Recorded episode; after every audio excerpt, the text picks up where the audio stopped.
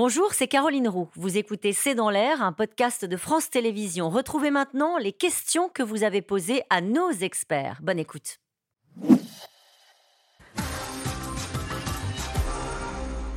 Sait-on comment s'est formé ce blizzard du siècle? Alors oui, ça on sait. On sait, euh, front froid euh, qui vient euh, du pôle Nord, parce qu'il fait très froid en ce moment, de la douceur qui remonte du Mexique et, et, de la mer des Caraïbes.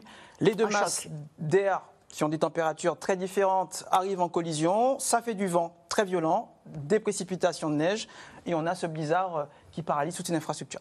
Réchauffement climatique, ne devrions-nous pas plutôt parler de changement climatique vu les températures aux États-Unis?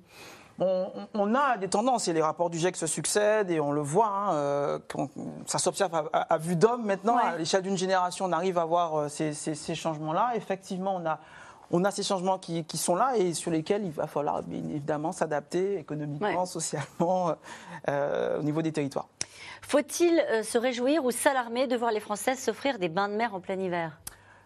S'alarmer faut, faut s'alarmer parce qu'à long terme, c'est signal d'un réchauffement climatique. Et puis, il faut se réjouir parce que les moments de bonheur en cette période et pour des tas de raisons sont, sont, rares. On peut tout à fait profiter d'un bain de mer le 1er janvier euh, sur la Méditerranée tout en ayant conscience qu'à long terme, ça pose problème. Et euh, bouder chez soi ne fera pas diminuer d'un demi-degré, autant aller s'amuser. Et puis, ne pas culpabiliser les Français qui font l'effort sur la sobriété. Juste, on dit un mot que la consommation, alors même si c'est beaucoup le fait des entreprises, hein, mais la consommation de gaz a baissé de 20% hein, à l'échelle européenne. Oui, et c'est tout le paradoxe en fait, c'est qu'on a accéléré la transition énergétique, donc la lutte contre le changement climatique et, la trajectoire vers la neutralité carbone, parce que la guerre en Ukraine et parce qu'un signal pris euh, venant des énergies. Donc ça, ça laisse, on va le voir, on va voir le bon côté, ça laisse de l'espoir, c'est qu'on peut avancer. Et au fond, la consommation a fortement diminué. Alors les entreprises ont fait un effort et c'est assez dramatique parce qu'elles ont dû arrêter certaines chaînes de production, ce qui veut dire aussi euh, des chômages partiels, etc. Mais le consommateur a fait cet effort-là et au fond, j'ai pas l'impression qu'ils en souffrent énormément, sauf les consommateurs les plus précaires qui sont obligés, qui sont contraints, qui ne font pas un effort volontaire. Chèque pour le carburant, pour le chauffage au bois, n'y a-t-il pas un problème d'écologie dans ce pays, Émilie Torgemène euh, oui, l'équilibre, la question est bonne et l'équilibre est compliqué. Eh euh, c'est ce qu'on disait tout à l'heure. Euh, les avancées pour le climat, c'est important. Après, il faut embarquer toute une société. On a vu qu'on a voulu mettre une taxe sur l'essence, on a eu un mouvement de gilets jaunes. il y a aussi une acceptabilité sociale et là, ben, ces chèques-là font partie de, des réponses sociales à des problématiques prix très importantes. On, progresse un petit peu sur les mesures au fil des mesures parce qu'il y a quelques mois, on donnait à tout le monde. On cible maintenant maintenant, on cible en fonction des, critères de ressources. On rappelle qu'à partir du 1er janvier, il y aura un plafond hein, sur les augmentations d'énergie, mais ce sera quand même une augmentation des factures d'électricité, notamment de 15%, puisqu'il y a un bouclier tarifaire, mais qui est euh, à 15%. Ça, ça va se voir hein, à un moment donné. Forcément. Hein. forcément. Euh, la normalité des températures d'hiver cette année deviendra-t-elle la norme dans le futur? On s'y attend. Euh, Mère Nature nous réserve malheureusement, à cause de ce réchauffement climatique, des surprises. Et c'est vrai qu'entre fin du mois et fin du monde, euh, c'est compliqué parfois pour les décideurs politiques euh, ben, de faire de la pédagogie, pour les militants d'expliquer un peu, un peu leurs actions. C'est des sujets sur lesquels on va devoir travailler euh, politiquement et puis au niveau même des médias, hein, passer ces messages de pédagogie. Pour rendre ces sujets moins anxiogènes, on a besoin de la culture. C'est très important qu'on embarque aussi avec de la BD, avec des fictions, avec des documentaires les citoyens, les est-ce que, vous êtes d'accord pour dire que les citoyens sont embarqués? En tout cas, ils ont compris qu'il y avait un sujet, d'ailleurs transgénérationnel, des plus jeunes qu'on a vus là, euh, comme aujourd'hui des générations plus âgées qui voient le réchauffement euh, climatique au quotidien.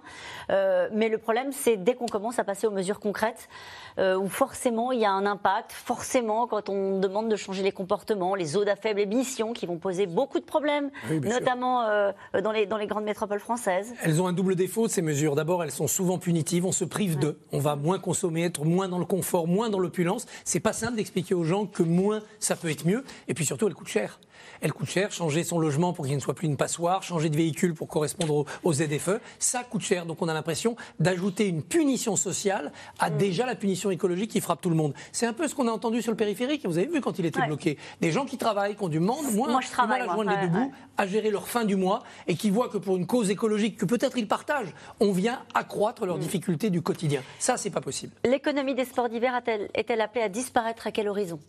Ça dépend des stations, mais il est clair que ça va être plus compliqué. À quel horizon euh, On n'en sait rien. Là, on est toujours. Il y a un mot qu'on n'a pas prononcé depuis le début de l'émission. On a parlé de sobriété, etc. C'est l'agilité, la capacité de l'humain à s'adapter à une nouvelle situation. Rien ne nous dit, et ça on l'a évoqué, que demain les stations de sport d'hiver vivront autrement qu'avec le seul ski de piste. Dans quel climat vont vivre mes petits enfants dans 20 ans, lorsqu'ils auront 16, 20 et 30 ans?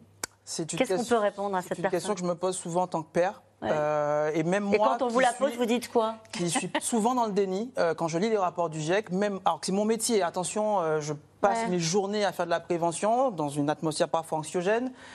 Euh, je préfère parler à des collectivités comme la ville de Rouen, par exemple, qui m'embarquent sur euh, leur, candidature euh, à la capitale européenne de la culture 2028 et qui axent leur candidature culturelle sur les risques majeurs et la jeunesse. Et donc, il est important qu'on embarque ces jeunes-là. Donc, dans quel climat vont vivre mes petits-enfants Très chaud. On très verra chaud, bien. Très chaud. Très chaud. Et derrière, il va falloir qu'eux, on les arme et qu'on les forme pour pouvoir y faire face. Va-t-il falloir attendre une catastrophe naturelle de grande ampleur pour réagir, Christophe Barbier? Non, je pense que les esprits s'éveillent, que si par exemple on fait des exercices par exemple un grand séisme dans le sud-est ou une grande sécheresse dans une ville, on y arrivera. La canicule de 2003, on a su en tirer les leçons pour anticiper. On doit pouvoir faire de la prévention, de la pédagogie sans tomber dans l'anxiogène.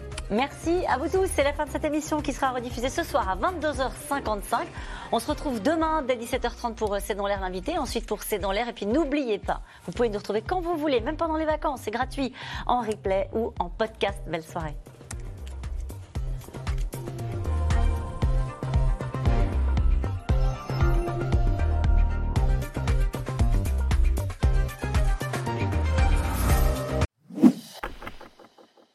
Vous venez d'écouter C'est dans l'air, c'est un podcast France Télévisions. N'hésitez pas à vous abonner. C'est dans l'air est disponible gratuitement sur toutes les plateformes audio, en vidéo disponible sur francetv.fr. À très bientôt.